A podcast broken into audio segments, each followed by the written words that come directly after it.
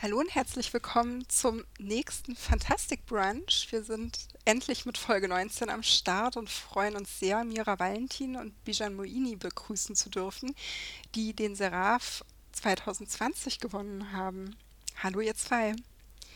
Ähm, wir fangen gleich mal an. Mira, magst du dich vorstellen selbst ein bisschen? Ja, hallo.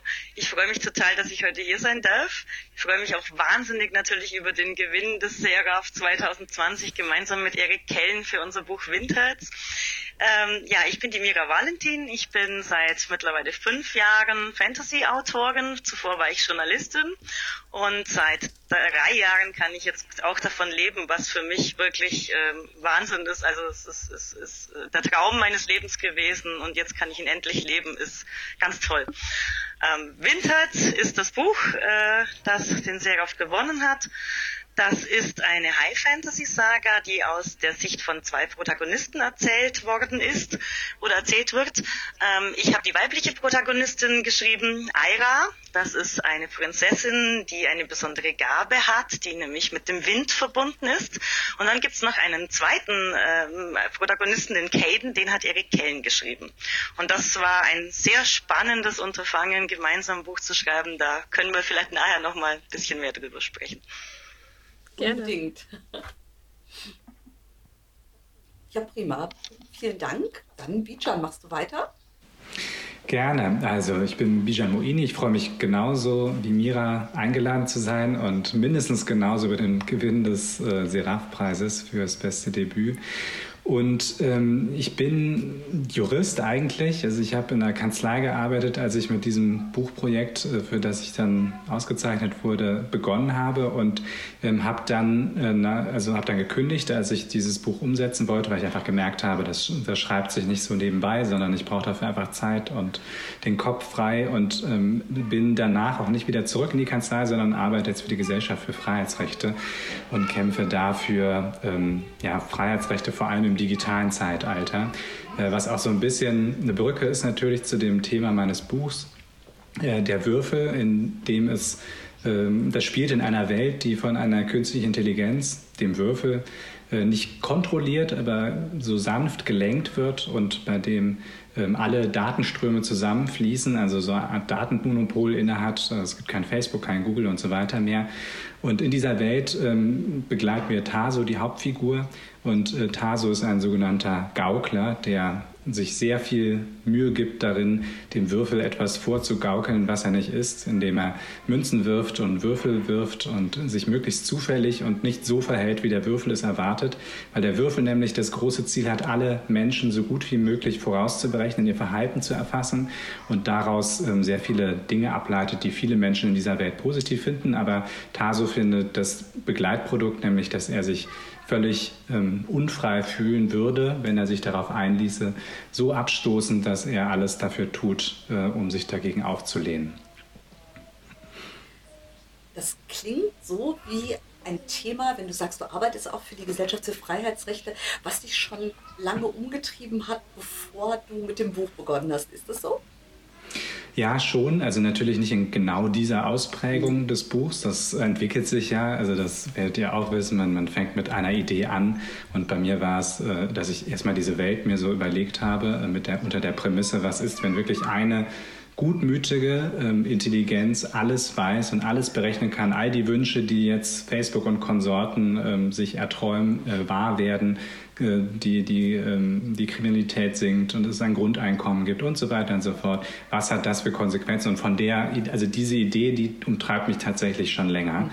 Und ähm, mit Big Data und mit KI und so weiter wurde das dann einfach auch eine, ja, eine reale Möglichkeit. Ich muss jetzt mal eben zwischendrin der Mira eine Frage stellen, bevor ich nämlich vergesse. Ähm, und zwar, du hast zu jedem deiner Bücher hast du ein passendes Outfit. Ja. Das? Das habe ich vorhin noch gelesen. Genau, das stimmt. Also ich trete immer in der Öffentlichkeit in einem Cosplay auf oder einer Gewandung. Also Gewandung wäre dann die mittelalterliche Fassung davon. Ähm, das gehört mittlerweile zu meinem Autorenbranding dazu. Also ich glaube, meine Leser wären furchtbar enttäuscht, wenn ich irgendwo äh, ganz normal sozusagen erscheinen würde. Genau, und bei Das heißt, du cosplayst einen Charakter aus genau, den Büchern also im. Normalfall ist es ein Charakter aus meinen eigenen ja. Büchern, also aus den aktuellen. Mhm. Und äh, da ja zum Beispiel auf einer Buchmesse, wenn sie denn stattfinden, äh, so eine Messe mehrere ja. Tage hat, da habe ich dann meistens nicht genug aktuelle Bücher. Da äh, schenke ich sozusagen dann die Cosplays auch immer her. Also da kriegt dann an jedem Tag ein anderer befreundeter Autor ein Cosplay von mir geschenkt. Das ist cool.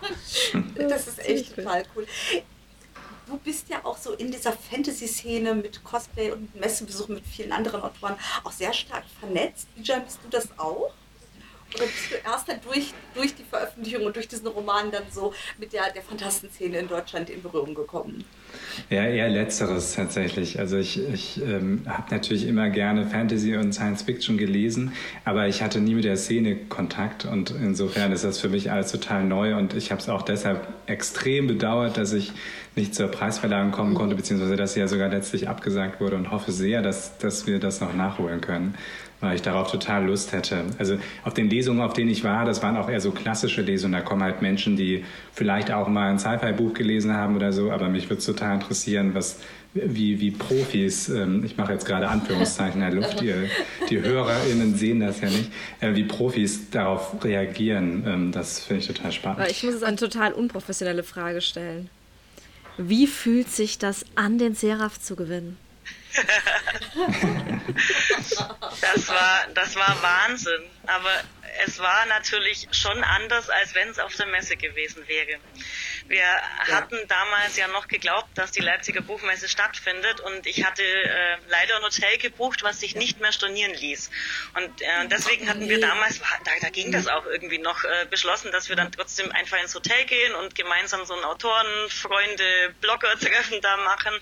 Und da saßen wir dann gemeinsam in Leipzig vor dem äh, Rechner und haben den Livestream ange angeguckt. Und äh, also ich, ich, habe, ich habe es natürlich gehofft, aber ich habe absolut nicht damit gerechnet. Und als dann unsere Namen genannt wurden, bin ich da in dem Hotelfoyer vollkommen ausgeflippt und habe da die Arme hochgerissen oh. und, und irgendwie ja, ja, ja geschrien und so. Das war total peinlich eigentlich. Also es haben uns auch alle angestarrt, aber äh, da, da konnte ich echt nicht an mich halten. Das war Wahnsinn. ja. Es wäre total toll gewesen, wenn ich dabei jemand gefilmt hätte und ich wir jetzt sagen können, zeig mal, zeig mal. Stimmt, also ich bin fotografiert worden, aber zum Glück nicht gefilmt. ja, das wäre auch so. Also ich habe ähm, gerade für Vintage, weil wir es gerade von Cosplays hatten, da cosplay ich die Aira in ihrem Hochzeitskleid und das ist schwarz. Und ich hätte oh. echt so ein bisschen wie ein schwarzer Engel ausgesehen, wenn wir diese Preisverleihung gemacht hätten da. Das hätte echt total gut zum Preis gepasst. Also jetzt musst du unbedingt versprechen, wenn wir die Preisverleihung nachholen, wir wollen die auch auf jeden Fall so ja. machen, ähm, dass ihr dann auch die, die Statue dann auch dort überreicht bekommt. Wir haben ja nächstes Jahr auch noch ein Jubiläum, das wird ja das zehnjährige Seraph-Jubiläum sein. Und dann wollen wir auch unbedingt, dass dann eben alle, also die aus diesem Jahr und dem nächsten Jahr dann auch auf der Bühne stehen. Das find, ich finde es sonst auch total blöd. Also für uns war die Situation ja auch äh, wir wussten die ganze Zeit nicht, wird es überhaupt eine Messe geben, dann wurde Leipzig abgesagt, dann haben wir erst gar nicht gewusst, wie wir das einfach, ob wir es einfach nur twittern sollen, was natürlich gar nicht ging. Und dann hat Tommy Krappweis eben netterweise angeboten, dass er das hostet, die Verleihung. Aber ja, es war wirklich auf allen Seiten echt eine ganz komische Situation. Wie war das bei dir, Bishan? Du hast kein ähm, Hochzeitskleid getragen, nehme ich an?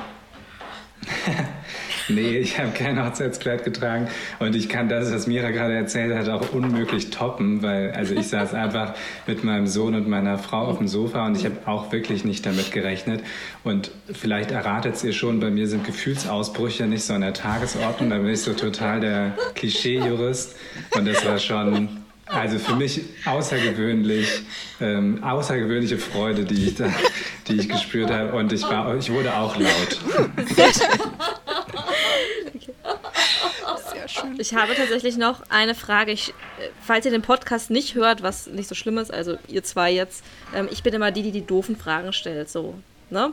Natalia, was ist denn eigentlich der Seraph? du hast vollkommen recht. Ich vergesse nämlich immer, dass nicht alle Hörerinnen und Hörer, die wir haben, mit uns gut befreundet sind und sowieso alles wissen, was wir den ganzen Tag machen, weil sie entweder unsere Tweets lesen oder ansonsten. Also ich vergesse immer, dass wir auch Hörerinnen und Hörer haben, die uns so gar nicht kennen. Also der Seraph ist ein Preis für Fantastik, den wir vor beinahe zehn Jahren ins Leben gerufen haben. Äh, damals der Verlag Feder und Schwert, den es heute in der Form so leider nicht mehr gibt. Die Buchhandlung Drachenwinkel in Billingen und die Literaturagentur Abrahams, die es in der Form auch nicht mehr gibt. Hoher Schwund. Die Mittäter von, äh, hoher Schwund, genau. Die Mittäterinnen von damals sind natürlich alle immer noch in der äh, Fantastikszene verwurzelt und verankert. Und wir haben uns damals überlegt, wir könnten uns gut vorstellen, dass es noch einen zweiten Preis in Deutschland gibt, neben dem Deutschen Fantastikpreis, der ja ein Publikumspreis ist. Also da wird jedes Jahr zur Abstimmung aufgerufen und wer da die meisten Fanstimmen auf sich versammeln kann, der bekommt den Preis. Und wir haben uns gedacht, es wäre schön, wenn es daneben einfach noch einen Jurypreis gibt. Und ähm, haben seitdem jedes Jahr eine in wechselnder Zusammensetzung zusammentretende Jury. Da sind normalerweise Verlagsmenschen drin, da sind Journalisten drin, da sind Blogger, Bloggerinnen drin, wir haben auch einen Leserjuror oder Leserjurorin dabei und ähm, ja, haben dann ein bisschen erstmal geschaut, wie kann man denn, wir wollten sehr gerne, dass der Preis auch äh, dotiert ist, zumindest das Debüt, weil wir haben uns auch auf die Fahnen geschrieben, wir wollen sehr gerne damit den Nachwuchs fördern und haben uns dann umgeschaut und haben dann glücklicherweise sehr schnell von der Leipziger Buchmesse eine Zusage bekommen, dass sie gesagt haben, sie unterstützen uns, also die stellen das Preisgeld für uns und fördern und sind als unser Hauptsponsor und sie stellen uns eben die Bühne zur Verfügung. In den vergangenen Jahren war das eben immer die Fantasy Leseinsel und dann äh, in äh, verschiedene Orte in Leipzig, an denen dann eben diese Preisträgerlesung stattfinden kann. In den letzten Jahren war das sehr schön, weil da sind wir dann zusammengegangen mit dem großen Leseabend der Fantastik in Leipzig. Und dadurch gab es dann immer eine sehr schöne Mischung von den Gewinnerinnen und ähm, noch normalerweise zwei, drei oder ich glaube maximal einmal sogar vier bekannten Fantastikautoren. Und da hatte man dann eben auch mehrere hundert Zuschauerinnen. Ja, ja. Dankeschön. Und Bishan, das, du hast das Debüt gewonnen. Wie hat sich das für dich angefühlt, als du erfahren hast, dass du auf der Liste bist? Also es ist ja so, dass bei den Büchern die Verlage dem Seraph-Team quasi einsenden, richtig? Natalia, unterbrich mich bitte, wenn ich Schmarrn rede. Nein. Gut. Verlage die Verlage senden ein und wie hat sich das für dich angefühlt zu wissen, okay, jetzt, ähm, das ist mein Debüt und jetzt lesen das, ich mache auch die Anführungszeichen der Luft Profis.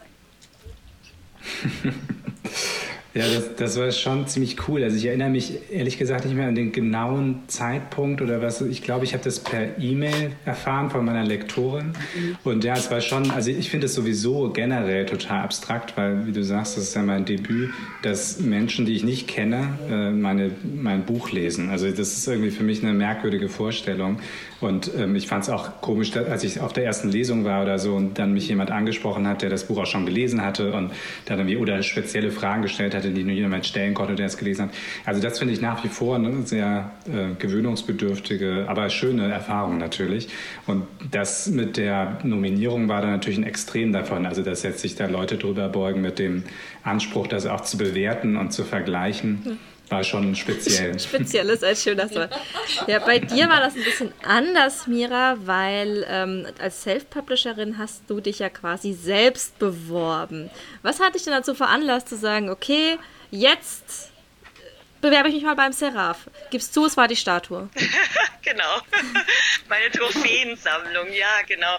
Nein, äh, natürlich war es nicht die Statue, sondern es war schon, also der Seraph ist was Besonderes für mich, weil ich immer beobachtet habe auf der Leipziger Buchmesse, wie dann auch in der äh, Fantastik Lesehalle, oder wie heißt es dann, Lese, also da, Le, Bu, ja, und die, die Buchhandlung dabei, ne? Mhm. Das sind, waren ja immer mhm. die Bücher ausgestellt und das war so prominent. Also ich bin da immer vorbeigegangen und dachte mir schon immer, boah, da wollte ich so gerne mal drin stehen. Ja, da war dann die Jana Ruth in dem Jahr und, und überall war ihr Buch zu sehen und ich dachte mir, Mann, oh, und ich hatte es tatsächlich in diesem Jahr nicht. Also ich hatte es verpennt. Ich hatte, ich hätte da ein Buch gehabt und dachte mir, das darf mhm. mir nie wieder passieren, dass ich diesen Einsendeschluss äh, verpasse.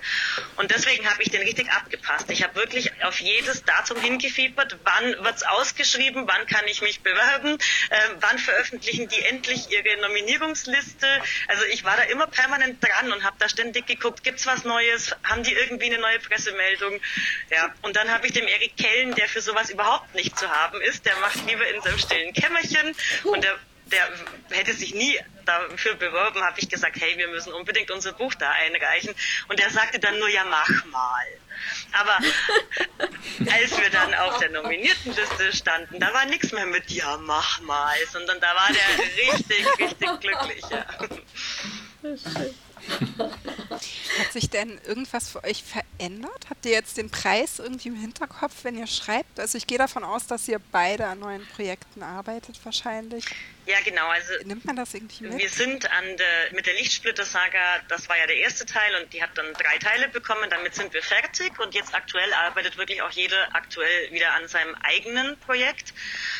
Ähm, mhm. Natürlich verändert sich das. Also das ist, äh, man hat das, man trägt das immer mit sich und das ist so ein Grund, grundgutes Gefühl einfach, so ein Gefühl von, ein Buch von mir hat einen Preis gewonnen. Also das, das wertet das so mhm. auf und, und gibt natürlich auch mehr Selbstbewusstsein als, als Autor, wobei ich ja immer der Meinung bin, man darf nie zu selbstbewusst sein, denn dann hört man auf zu lernen und man, also ich, ich glaube, man lernt nie aus. Ja, also ich bin immer dabei, irgendwie aufzusaugen, was sagen die Lektoren, was sagen Testleser. Also ich, ich versuche auch immer das Schreiben selbst äh, immer noch mehr zu erlernen und man lernt dann nie aus. Also gerade auch das Schreiben mit, mit Co-Autor bringt wahnsinnig weiter, wenn man so einen Blick in das Gehirn eines anderen Profis kriegt und zwar so intensiv wie bei keinem Gespräch.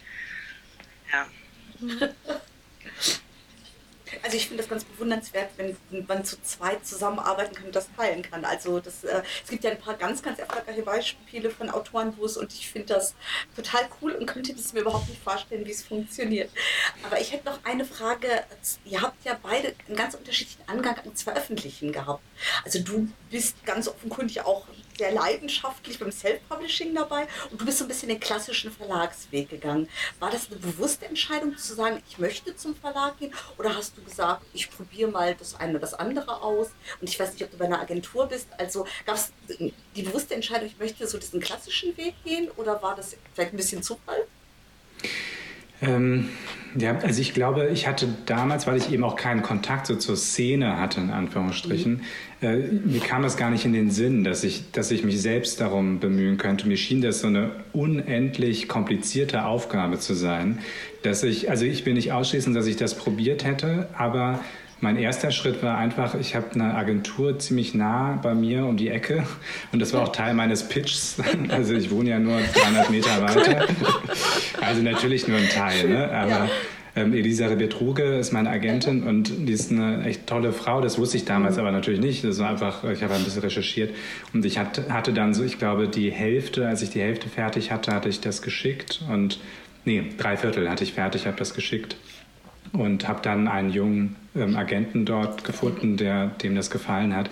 Und dann hat sich das einfach ergeben. Also ab dann war das ja mhm. quasi. Mm, ja. ja. dann ist der Weg ja auch ein bisschen vorgezeichnet, genau. wenn man erstmal bei einer Agentur ist. Ja. Und Michelle, eine Frage an dich. Du bist mir heute so ruhig. Ich habe doch du, eben gerade was gefragt. Du, du warst ja schon häufiger Teil der Jury. Ja. Wie fühlt sich das denn an? es ist ein gewisser Druck da. Und zwar nicht nur von, man liest wahnsinnig viel in der Jury, natürlich in einem relativ knappen Zeitraum. Ähm, kann ich jetzt sagen, wir haben die Jury fast komplett zusammen fürs nächste Jahr, von daher gesehen können wir niemand mehr verschrecken, das ist ganz gut. ähm, und man möchte seiner Aufgabe natürlich unbedingt gerecht werden. Und das ist echt nicht einfach, weil es sind super Einreichungen dabei. Und dann auszuwählen und abzuwägen und sich letztendlich zu entscheiden. Es gibt immer zwei Runden. Ähm, die Vorauswahl finde ich ein bisschen leichter, weil du nur drei, also du nicht nur, sondern du nominierst drei Titel. Zwar schon in der Reihenfolge, ähm, aber du hast halt drei und musst dich nicht sofort für einen entscheiden. Und dann die allerletzte Auswahl, nur noch einen Titel auszuwählen, finde ich wahnsinnig schwierig. Mhm. Und wie gesagt, wir haben viele tolle Einreichungen jedes Mal dabei gehabt. Ich war zweimal in der Jury. Und äh, ich bin ganz froh, dass ich jetzt Mitglied der Fantastischen Akademie bin und deswegen nicht mehr in der Jury lesen kann. auch ja, gut. ich glaube, was es auch so ein bisschen schwer macht, man sieht es ja heute an unseren Gästen, ähm, ist die große Bandbreite der Fantastik. Also wir haben jetzt ja. hier einmal einen High-Fantasy-Epos und einen Science-Fiction-Roman und ich denke, das ja. Äh, deckt sehr gut die zwei Extreme, sage ich mal, der Fantastik ab. Äh, den, den Horror gibt es dann auch noch irgendwie so ein bisschen. Und genau. das macht es natürlich für die Juryarbeit sehr, sehr schwer, weil wie vergleicht man einen High-Fantasy-Epos mit einem Science-Fiction-Roman? Genau. Ja. Natalia, wie macht man das denn? Ich glaube, man kann so ein bisschen sehen, dass in den vergangenen Jahren oft, nicht immer, aber Kandidaten gewonnen haben, die etwas Ungewöhnliches mitbringen. Ähm, ich glaube, das liegt auch daran, weil die, die so in die, hinterher auf die, die Long- und Shortlist geschafft haben, ähm, das sind alles gute Bücher. Also da weiß die Maus keinen Faden ab, die sind alle stilistisch gut gemacht, die hatten eine gute Idee, die sind sauber durcherzählt. Aber oft ist es dann so, wer dann letztendlich das Rennen macht, der bringt ein bisschen was Besonderes, was Innovatives im Genre. Und da merkt man auch, finde ich, dass gerade die, da sich die Jurorinnen ja auch einfach viel mit der Materie beschäftigen, die lechzen dann auch ein bisschen nach diesem Quäntchen Neues, was sie da geboten ja. bekommen. Und ich ne, würde, also ich meine auch mich entsinnen zu können, dass dann eben so in der Begründung bei dem Siegertitel fragen wir dann noch immer, gab es denn irgendwas, warum ihr jetzt genau dafür gestimmt habt, weil das zitieren wir dann auch gerne, wenn dann die Rede gehalten wird, dass eben dieses Mira bei dir mit den zwei Stimmen, also die, die in dem Buch halt eben vorkommen mit den beiden Charakteren, dass das als was Besonderes gewertet wurde und bei dir eben die, die Aktualität auch nochmal genannt wurde. Und ich glaube, das ist schon was, was sich häufiger mal durchsetzt. Das kann man natürlich nicht bei jedem Titel sagen, der da jemals gewonnen hat. Aber ich finde, wenn man drauf schaut, man merkt es auch daran, dass durchaus häufig Titel gewonnen haben, die gar nicht in den ganz klassischen großen Fantasy-Verlagen notwendig erschienen sind, sondern auch öfter mal welche, die eben von einem Verlag publiziert wurden, der sonst gar keine Fantastik macht oder ja.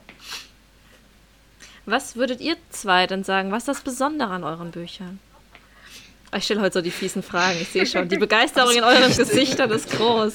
Ich habe vorhin übrigens mal gedacht, es gab mal eine Zeit, hast du die fiesen Fragen nur unseren Gästen gestellt. Mittlerweile sind Natalia und ich auch mit dabei. Ja, so bin ich. Wir entwickeln uns.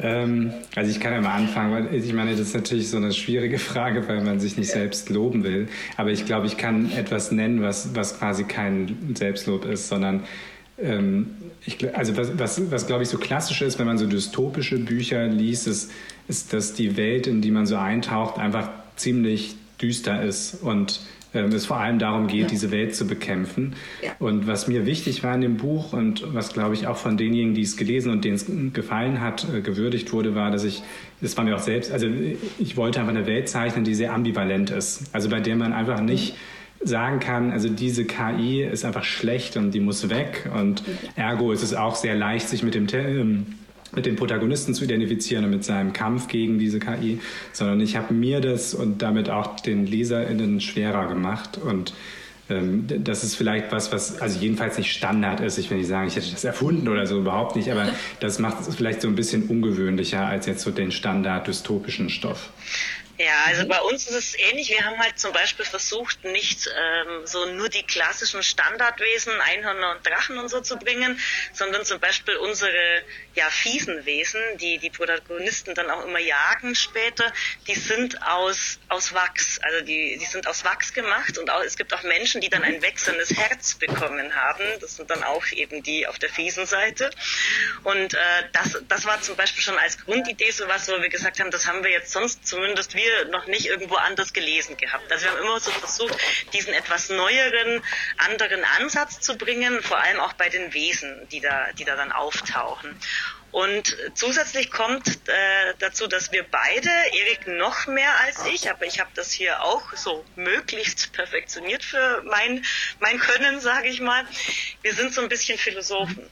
Ähm, der Erik macht das ganz arg, dass er sehr philosophisch schreibt und ich mache das ein bisschen weniger. Und wir haben in diesem Buch wirklich versucht, aufeinander zuzugehen, dass er das einen Ticken weniger macht und ich einen Ticken mehr. Und ich glaube, da sind wir tatsächlich dann auch auf äh, demselben Level gelandet. Und ich finde wirklich, äh, es gibt dadurch halt, also wir haben uns auch Zeit gelassen, ja, mit den Kapiteln und mit den Formulierungen. Mhm. Da, dadurch gibt es schon viele Wortneuschöpfungen oder viele stilistische Mittel und es ist einfach eine schöne Sprache, glaube ich, hoffe ich, dass uns die da so gelungen ist. Ja. Auf jeden Fall, ja. Wie hast du denn eigentlich, also kanntet ihr euch schon lange, habt ihr euch erst kennengelernt und habt sofort gesagt, Mensch, mit dir würde ich mal nee, das war ganz anders. Das ist echt witzig und auch so ein bisschen skurril. Also ich hatte ein, also ich hatte ja vorher die Enyador-Reihe am Laufen und Erik hatte die Nimmerherz-Reihe. Mhm. Und als ich meinen letzten Teil von Enyador vor mir liegen hatte und gesehen habe, was Erik schon kurz zuvor veröffentlicht hatte, nämlich fast komplett den gleichen Klappentext wie ich, habe ich dann festgestellt, oh Gott, der denkt jetzt garantiert, weil ich bin ja nach ihm rausgekommen, ich hätte den Klappentext bei ihm abgeschrieben. Ich habe vorher nie Kontakt mit ihm gehabt. Dann habe ich echt Kontakt mit ihm aufgenommen und gesagt, du, falls du denkst, ich hätte meinen Klappentext bei dir geklaut, dem ist nicht so. Ich sehe das gerade und bin entsetzt. Das waren wirklich drei fast gleiche Sätze als Einstieg. Und dann sagte er, nee, ich glaube dir das schon, ist ja süß, dass du dich meldest und so. Und dann kamen wir so ein bisschen ins Gespräch. Alles per Facebook. Und äh, im Laufe dieses allerersten Gesprächs fiel dann irgendwann der Satz von seiner Seite, übrigens als Witz gemeint, aber ich verstehe grundsätzlich keine Witze und keinen Sarkasmus, deswegen habe ich das für voll genommen. Oh ja, wir können ja auch mal gemeinsam ein Buch schreiben. Und dann dachte ich mir, no, ich finde dem seine Sprache echt gut. Ähm, ja, Gut, machen wir. Ich habe ja gerade nichts zu tun. Ich bin ja fertig mit meiner Saga. Lass uns das machen. Und das hat ihn, also er hat das danach dann zugegeben, dass ihn das total umgeworfen hat, weil er das null ernst gemeint hatte. Und dann hat, hat er sich aber hingesetzt und hat geplottet. Und äh, eine Woche später haben wir angefangen, ein gemeinsames Buch zu schreiben. Und wir haben uns noch wow. nie gesehen gehabt. Äh, wir haben uns dann auch weiterhin nie gesehen und das allererste Mal live begegnet sind wir uns ein Jahr später, als Winterz bereits erschienen war und BOD uns zu einer gemeinsamen Lesung in Hamburg eingeladen hat. Und auf diese Lesung haben wir uns zum ersten Mal dann auch wirklich in die Augen geguckt. Wow. War wirklich Wahnsinn. Also. Wie hat das funktioniert? Also habt ihr euch ähm, nur in Anführungszeichen per Mail ähm, oder so auseinandergesetzt oder habt ihr zwischendurch schon auch mal geskypt oder sowas. Also weil irgendwie musstet ihr ja plotten oder nur telefoniert oder? Ja, also skypen wollte Erik anfangs nicht. Der ist wirklich da eher zurückgezogen. Ähm, am Anfang haben wir tatsächlich nur gemailt und dann wurde aber, als wir angefangen haben zu schreiben, sehr schnell klar, man stößt immer irgendwie an den Punkt, wo man da jetzt genauer was besprechen muss. Und dann haben wir angerufen. Und das waren dann teilweise abendfüllende Telefonate, drei, vier Stunden manchmal, weil man kam vom Hundertsten ins Tausendste und hat jedes Ding ganz genau besprochen. Und äh, am nächsten Tag wusste Erik meistens nicht mehr, was wir eigentlich geredet hatten. Der hat dann alles irgendwie wieder vergessen gehabt. Und deswegen haben wir, haben wir irgendwann auch angefangen, also ich habe dann immer total spießig ein Telefonprotokoll erstellt. Ich habe dann immer schön mitgeschrieben und ihm am nächsten Tag die Zusammenfassung geschickt, was wir besprochen hatten. Super exzellente Geschichte, finde ich. Absolut. Also. Und mich würde es wahnsinnig machen, so zu arbeiten, nur am Rande. Ja, das war lustig. Also es, es, war, wir sind da beide auch irgendwie, also man muss so ein bisschen cool drauf sein, glaube ich. Also es, kam dann, kamen dann natürlich schon Situationen, wo einer dann was geschrieben hat, wo der andere sich dachte, äh, geht gar nicht, aber ja gut, dann, dann stelle ich jetzt halt meinen Plan auch wieder um. Ist dann halt so. Also damit muss man dann auch leben können und darf dann nicht ausflippen. Oh Gott. Sehr schön. Bijan, ich habe, ich muss gestehen, ich habe nebenher mal eben geschaut, was für Veröffentlichungen du noch hast. Und von einer muss ich jetzt vorlesen, wie sie heißt, weil, also du bist nicht nur Autor von der Würfel, sondern auch von staatliche Warnungen vor entlassenen Straftätern, verfassungsrechtliche Zulässigkeit einer umstrittenen Präventivmaßnahme, Schriften zum öffentlichen Recht. Ich nehme an, das ist noch aus deiner vormaligen Karriere als Jurist, oder? Ja, das hätte ich jetzt niemandem zum Lesen äh, empfohlen. Das ist, meine, das ist meine Doktorarbeit, also das ist recht, recht trocken. Aber es geht um ähm, so Internetpranger für Sexualstraftäter. Das ist ja, so die, die, also der Anlass Auch, gewesen, ja. warum ich das mhm. mal untersuchen wollte. Mhm. Und was untersuchst du jetzt in deinem nächsten Roman oder darfst du das noch nicht verraten? Ich habe ich hab ja äh, im, also vor ein paar Monaten so eine kleine Streitschrift veröffentlicht, Rettet die Freiheit heißt die. Und ich bin jetzt tatsächlich leider erstmal, oder leider, also ich, ich habe da schon Lust drauf an einem Sachbuch, also einem richtigen Sachbuch, das ein ganz anderes Thema hat und euch, also auch den Podcast, glaube ich, nicht so interessiert. Ähm, aber ich habe schon einige Ideen äh, für Romane und ich habe eigentlich auch mehr Lust darauf. Aber jetzt während Corona und mit Kleinkind fällt mir das einfach sehr schwer ähm, und viel leichter ein Sachbuch zu schreiben, dass man besser so, äh, also so stückchenweise schreiben kann als, ein, als eine zusammenhängende mhm. Geschichte. Wie sieht es bei dir aus, Mira? Was ist in der Pipeline? Ja, ich bin ja jetzt auch wieder an einem eigenen Projekt dran. Das ist äh, Nordblut, eine Wikinger-Saga, die fantastische mhm. Elemente mit historischen verknüpft und da ist ganz, ganz viel Recherche gefragt. Also ich bin ja selbst keine Historikerin und dieses Manko muss ich ausgleichen und das mache ich, indem ich wirklich unglaublich viel recherchiere. Also sowohl, ich habe hab Recherchereisen gemacht nach Skandinavien, als das noch ging, und Schwertkämpfe und mit Archäologen telefoniert und, und ein Wikingerschiff angeheuert. Also da habe ich mich wirklich wahnsinnig reingesteigert. Und da äh, schreibe ich gerade an Band 3 mittlerweile schon. Ähm, und zusätzlich wird es demnächst auch noch ein Geheimprojekt geben, was aber so brisant und so aktuell ist, dass ich da tatsächlich im Moment nichts verraten darf. Ah. Das hast du uns sehr neugierig gemacht. Ich würde aber auf jeden Fall schon mal den Tipp geben, bei den Online-Händlern sind in Teilen auch Bilder zu sehen von Mira als eben in einem Cosplay äh, als Charakter aus Nordblut und das ist wirklich, das ist aufwendig, das ist total cool. also super Bild mit einer Axt in der Hand vor dem Schiff. Das, das freut mich. Ja, das war das gemietete Wikinger-Schiff. Das war meine, meine Geburtstagsreise letztes Jahr. Da habe ich statt äh, Party habe ich die Leute aufs Schiff gebeten und die durften mich dann rudern. Sehr schön. Und ja, apropos Social Media, Bijan, bist du eigentlich irgendwo auf Social Media? Weil ich für den Seraph zum Beispiel Social Media mache und ich bin verzweifelt. Ich habe dich gesucht, ich finde dich nirgends. Machst du irgendwas? Twitter, Instagram? Nee, gar okay. nichts. Also es ist so ein bisschen also ein Mix, Mix aus Überzeugung und aus ähm, dem Wunsch, dass ich daran keine Zeit investiere. Also ich habe, weil ich weiß, wenn ich da, da, da wäre, also am ehesten würde mir wahrscheinlich Twitter liegen. Das, das wäre so das Medium, das wir auch bei der Gesellschaft für Freiheitsrechte ziemlich viel nutzen. Und ähm, aber ich, ich bin, also gerade auch, weil so wie durch das Schreiben bin ich halt auch super penibel geworden bei den Dingen, die ich schreibe. Und wenn ich dann so irgendwas formuliere und so, dann wüsste ich schon, ich würde dann dreimal drüber nachdenken, ja, soll ich das nicht vielleicht ein bisschen kürzen oder keine Ahnung, lauter so Zeuche. Und ich will mir das einfach ersparen, ständig darüber nachzudenken, was ich irgendwie posten könnte und wie. Da bin ich ein bisschen ja, aus der Zeit gefallen, merkwürdigerweise. Ich, ich kann dir versichern, eine Sache ersparst du dir damit wirklich, weil auf Twitter kann man ja keine Rechtschreibfehler korrigieren, die man gemacht hat.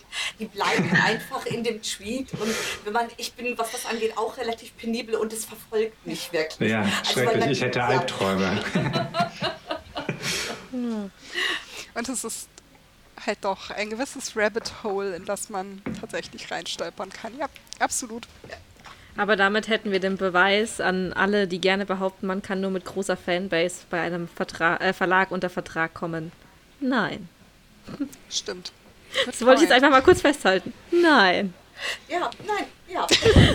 ich finde es auch gut. Es ist ja dann doch was, was immer mal wieder auf Instagram und auf anderen sozialen Medien hochgespült wird und es ist einfach nicht so. Aber Mira, vielleicht magst du auch noch mal kurz erzählen, wie bist du zum Self-Publishing und ja, wie bist du dann eben zu ähm, KDP gekommen? Mm, ich habe da eher einen Weg gewählt, den glaube ich die wenigsten gehen, denn bei mir war es mhm. andersrum. Also ich habe beim Verlag angefangen mhm. und habe dabei mhm. bemerkt, dass ich die Dinge lieber selbst machen würde. Ähm, unter anderem, weil ich festgestellt habe, wenn dann etwas nicht so toll läuft, wie man es vielleicht erwartet hat, dann kann ich besser damit leben, wenn es mein eigener Fehler war. Also wenn ich eine Entscheidung treffe für ein Cover oder einen Klappentext, was ja erstmal die wichtigsten Dinge sind, und die Leute kaufen das Buch nicht, dann ziehe ich da meine Schlüsse raus und sage, du hast was falsch gemacht, du musst was verändern beim nächsten Buch. Und es, natürlich tut es trotzdem weh, aber ich kann damit leben. Ist das aber der Verlag, der das macht und ich sitze daheim und grummel vor mich hin und sage, äh, ich hätte aber ein anderes Cover gemacht, ich hätte den Klappentext gleich anders geschrieben, dann kann ich irgendwie nicht damit leben. Und aus dieser Erfahrung heraus habe ich dann tatsächlich beschlossen, ganz bewusst ins Self-Publishing zu gehen und für mich gibt es tatsächlich keinen Schritt zurück mehr. Also ich würde nie wieder zum Verlag gehen. Und ich glaube auch, dass ein Verlag mit mir keinen Spaß mehr hätte, weil ich dazu jetzt wirklich zu viel das gewöhnt bin, die Dinge selbst in die Hand zu nehmen. Ich äh, mache tatsächlich selbst nichts anderes außer das Buch schreiben. Alles andere gebe ich an Externe. Du holst ja auch Dienstleister. Genau. Also ich habe ne, nur, ich arbeite nur mit mhm. professionellen, professionellen Dienstleistern zusammen. Ähm, die, die ich aber selbst raussuche und das ist eben der Unterschied. Also ich sage, das Cover gebe ich an den, den Buchsatz gebe ich an den, das Lektorat soll der machen und die, die, diese Freiheit, mir die Leute rauszusuchen, die, die ist mir auch wichtig. Klar. Also ich finde das total verständlich und finde auch, dass es sehr gut ist, dass es heute diese Möglichkeit gibt, das zu machen. Also auch und auch, also ich habe auch das Gefühl, dass viele, die erfolgreich werden im Self-Publishing, dass sie auch einen ähnlichen Weg gehen. Also es gibt natürlich auch die Allround-Genies, die wirklich alles können, aber das sind ja doch die wenigsten und viele haben dann eben auch mal wie ein Baukastensystem. Ich glaube, das kann super Ja, also das ist für mich einfach, ich bin ja Journalistin ursprünglich gewesen und ich habe es auch als Journalistin Aha. wirklich immer geschafft, nur Text zu produzieren. Ich habe mich immer geweigert gegen das Fotografieren, Aha. das Layouten, alles, was da sonst noch dazu kommt, mhm. weil ich festgestellt habe, ich kann das nicht wirklich. Ich kann mir das irgendwie versuchen mhm. abzuringen, aber immer wenn mich, wenn ich gezwungen wurde zu fotografieren, waren die Fotos einfach schlecht. War ein Fotograf dabei, waren die toll. Also wollte ich das auch nie. Ja. Mhm. Und äh, ich habe das erfolgreich auch in meiner Journalistenkarriere geschafft, mich zu verweigern und genauso verweigere ich mich jetzt. Ich will einfach kein schlechtes Cover, von dem ich dann aber sagen kann, ey, habe ich selber gemacht. Das ist Quatsch. Ja. Ich würde gerne einen Bogen in die Vergangenheit schlagen, wo wir jetzt schon so viel über die Zukunft geredet haben. Was waren die ersten Fantasy-Science-Fiction-Bücher, die ihr beide gelesen habt? Ähm, also ich, ich, muss ich echt weit zurückdenken. Das ist okay. Also ich, ich, erinnere mich zum Beispiel so an Tonke Dragt Bücher, habe ich glaube ich gelesen, so als acht, neunjähriger. Also der wilde Wald, der Brief für den König, das sind auch so Sachen, die ich gelesen habe. Ähm, und klar, so unendliche Geschichte und sowas natürlich. Und ich glaube, das erste so richtige Science-Fiction-Buch war, also da war ich aber noch zu jung, war wirklich 1984 von George Orwell, so mit 14, 15 oder so, glaube ich. Aber ich könnte jetzt nicht schwören, dass es genau so gelaufen ist. Als Schullektüre oder freiwillig? Nee, das war, glaube ich, schon freiwillig, weil ich Animal Farm als Schullektüre gelesen hatte und das unglaublich faszinierend fand. Ja. Und dann habe ich äh, 1984 gelesen. Aber es war zu früh. Ich habe das damals einfach nicht so richtig begriffen und dann nochmal zehn Jahre später gelesen und dann erst so richtig gewürdigt. Das ist echt interessant. Was bei dir, Mira? Das ist interessant, Bijan, weil bei mir war es echt fast das, die gleiche Geschichte. Also ich habe auch Animal Farm in der Schule gelesen und habe auch daraufhin dann selbstständig mir 1984 geholt.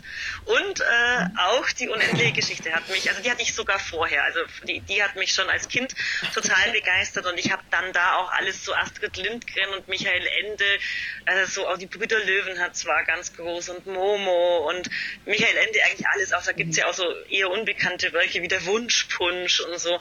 Also da war ich wirklich auch schon als ganz kleines Kind, also so mit 12, 13, ganz tief drin in den Fantasy-Geschichten.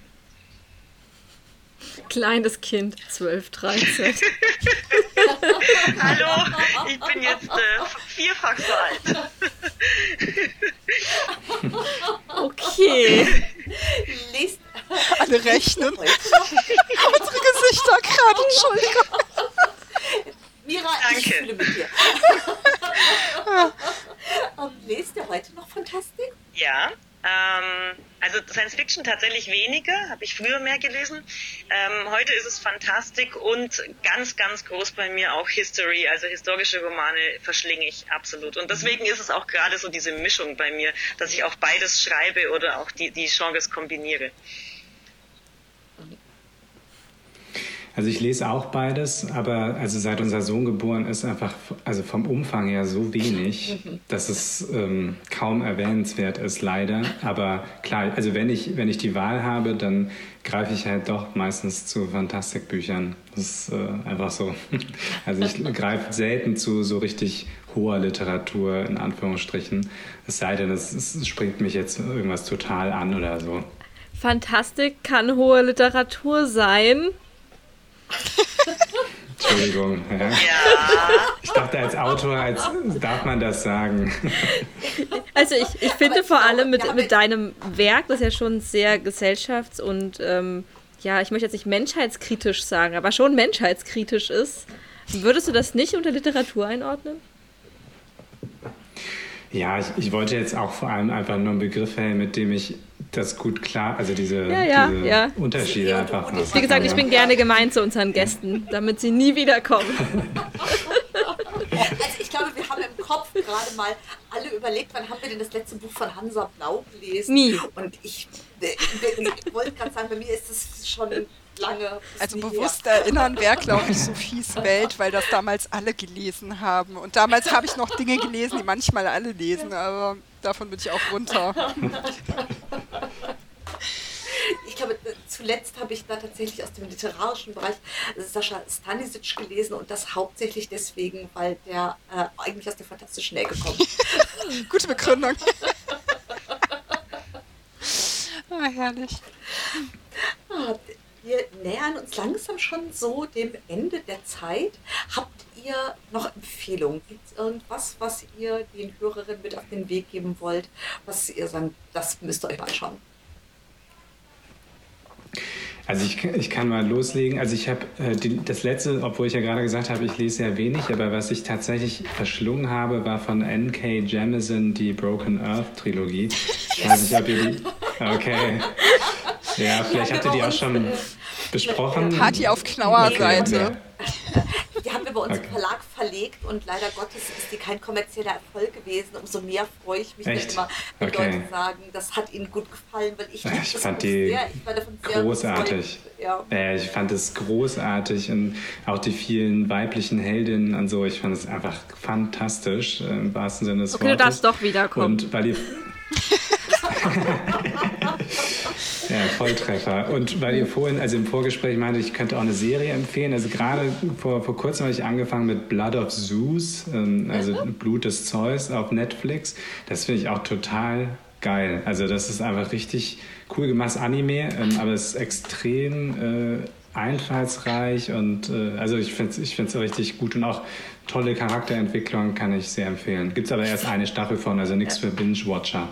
Nee, die ist tatsächlich nach, einem Wochenende äh, durchgeschaut. Das habe ich nämlich letztes Wochenende auch gemacht. Also im ersten Moment war es ein kleines bisschen so, dass Christoph und ich so sagten, äh, sag mal, also Heron, den kenne ich jetzt nicht aus Gustav Schwab sagen des klassischen, Altertums. Wenn man eben schnell auf Wikipedia geschaut, es ist tatsächlich, der Hauptcharakter ist eine Hinzufügung Serienmacher, aber tatsächlich haben sie viele Ideen und Motive, die so in der griechischen Mythologie auch, wie man sie kennt, auftauchen und verwertet. Und sie haben wirklich, also für eine Anime-Serie insbesondere, gibt es echt starke Entschuldigung, Se seht, ihr, seht ihr meinen schockierten Gesichtsausdruck? Dass wir das nicht mitbekommen haben, Jenny? Oder was meinst du? Nein, was ich gerade über Anime so. gesagt habe, ich glaube, ich kann nicht mehr. Das nächste Mal lassen Sie mich nicht in Halle 2.